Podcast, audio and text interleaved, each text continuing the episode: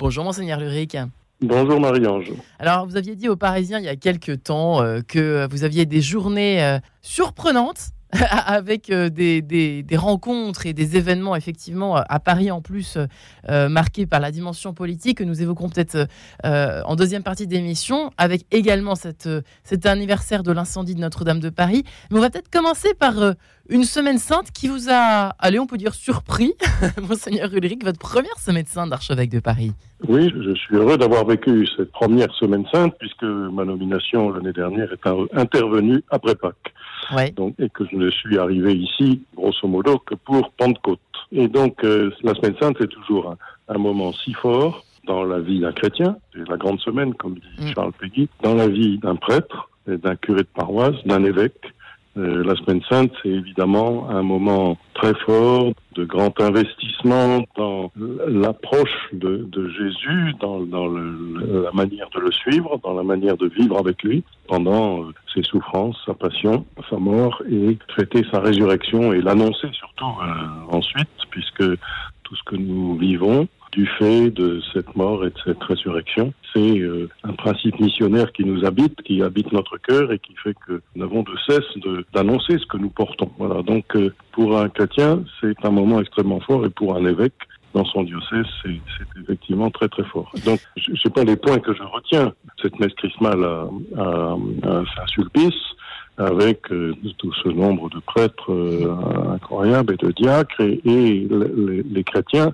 laïque dans, dans cette euh, célébration, ça a été extrêmement fort et important. Hein. Ouais. Voilà, donc euh, pour moi, ça, ça veut dire euh, beaucoup cette présence et cette façon aussi de, de leur parler, de m'adresser au peuple chrétien, de lui dire un peu comment euh, la suite va se, l'année qui vient va être marquée par un certain nombre de points missionnaires que j'ai euh, détaillés au cours de mon homélie. Donc tout cela, ce sont des choses, euh, des choses importantes, l'homélie qu'on peut retrouver dans Paris Notre-Dame ou sur le site. Voilà. Oui, une invitation. Donc ça, c'est un point ouais. fort. Un point fort. Ah, vous souhaitiez en évoquer deux autres, parce qu'après, il y a beaucoup de choses à raconter ce matin, Oui, tout à fait.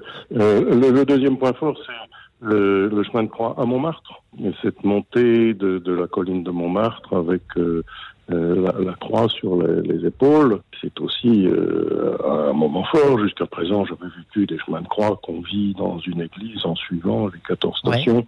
qui sont dessinées, euh, peintes ou sculptées au mur de, de l'église. Et donc euh, la procession est petite. Enfin, on s'arrête devant chaque station et voilà. Là, en plein air, avec plusieurs milliers de personnes que je ne sais pas exactement compter, qui suivent, sont euh, touchés par euh, par ce, geste, euh, ce qu'on appelle parfois la piété populaire, la religion populaire, l'attachement fort à, des signes comme celui-là, donc de voir l'évêque portant la croix et des gens qui nombreux prient, les uns ont un chapelet à la main, les autres écoutent la méditation, tout cela est, très très fort, puis s'agenouillent devant la croix, viennent ensuite dans la basilique de Montmartre vénérer la croix, voilà, c'est un signe d'attachement fort au Christ et ça de tout un peuple. C'est pas simplement l'évêque, c'est tout un peuple qui est là et qui qui dit cet attachement, c'est très très beau. Voilà. Et peut-être une invitation à une certaine forme de, de radicalité euh, finalement, peut-être qui revient aussi euh, au cœur de la foi des, des, Oui. des fidèles français. Alors Oui. c'est vrai que je fais un pont peut-être un peu maladroit, mais pas sûr, avec l'incendie de Notre-Dame qui finalement euh, ressemble, enfin peut paraître comme une Oui. espèce de, de chose Bah, qui gronde, du feu qui vient des entrailles de la terre et qui qui invite à, qui fait toc toc quoi. Qu'est-ce qui se passe Oui, euh, oui. ici bas C'est-à-dire, de, de fait, euh, de fait, quand les chrétiens priaient au bord de la Seine euh, et, Ouais. et tout près en regardant ce spectacle, on les sentait aussi, le spectacle de l'incendie, enfin, Ouais. regardant cette cathédrale qui brûlait, mais qu'on les sentait euh, priant. C'est-à-dire, euh, oh mon Dieu, euh, le fait que le pire n'arrive pas, voilà. Mm. Et donc cet attachement à cette église euh, ici forte au cœur des, des Parisiens et des Français, l'attachement euh, à, à la, à la Vierge euh, au pilier, hein, à Notre-Dame, pourvu que Notre-Dame de Paris ne soit pas abîmée, la, la, Vierge ne soit pas abîmée par cet incendie, etc. Donc euh, il y a là aussi quelque chose de voilà de touchant, c'est-à-dire euh, et c'est spontané. Vous êtes c'est né spontanément.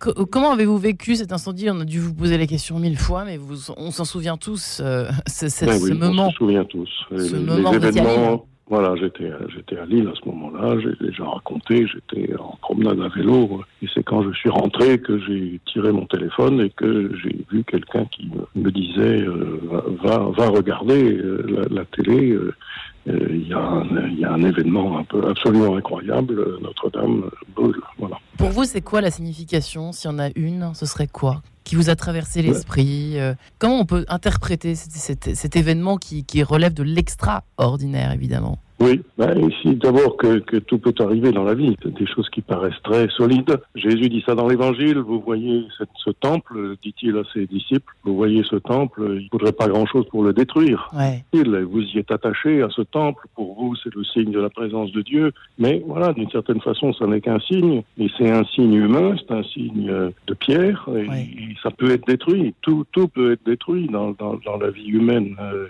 et, et euh, chacun en fait l'expérience expérience à un moment donné ou l'autre de sa vie, euh, tout peut basculer.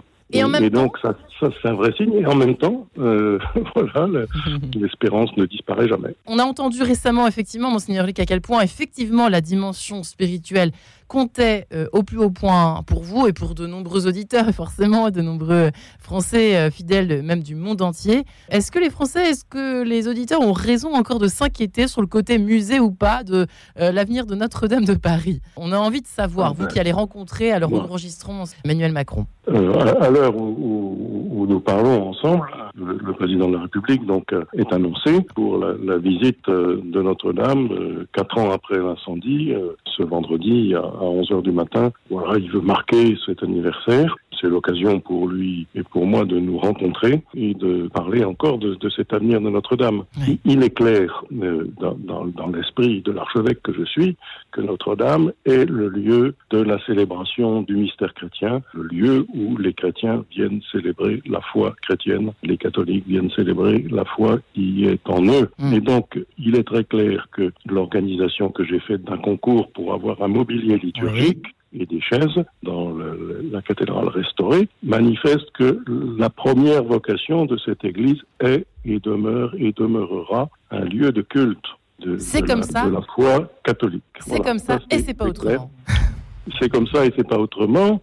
Euh, il n'y a pas à s'inquiéter sur ce sujet. La loi de séparation des églises et de l'État font que il y a un propriétaire qui est pour les cathédrales l'État.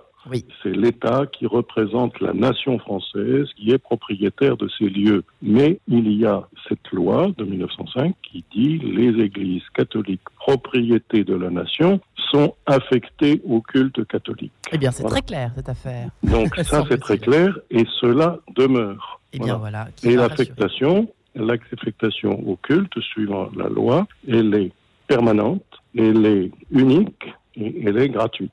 Permanente, ça veut dire que ça dure 24 heures sur 24, sur 24. tous les jours. voilà, qui est encore plus clair. Ensuite, eh, alors ensuite, ensuite, nous accueillons des visiteurs euh, extrêmement nombreux et c'est un devoir pour nous, comme catholiques, de les accueillir. Eh bien voilà qui est tout à fait exhaustif, ou presque. Merci, Eric. En ce qui concerne la réponse à ma question pour ce matin, Merci. Bien, je vous souhaite un très beau week-end, fin d'Octave Pascal, et à très bientôt. Merci, Monseigneur Ulrich. À bientôt. Au revoir.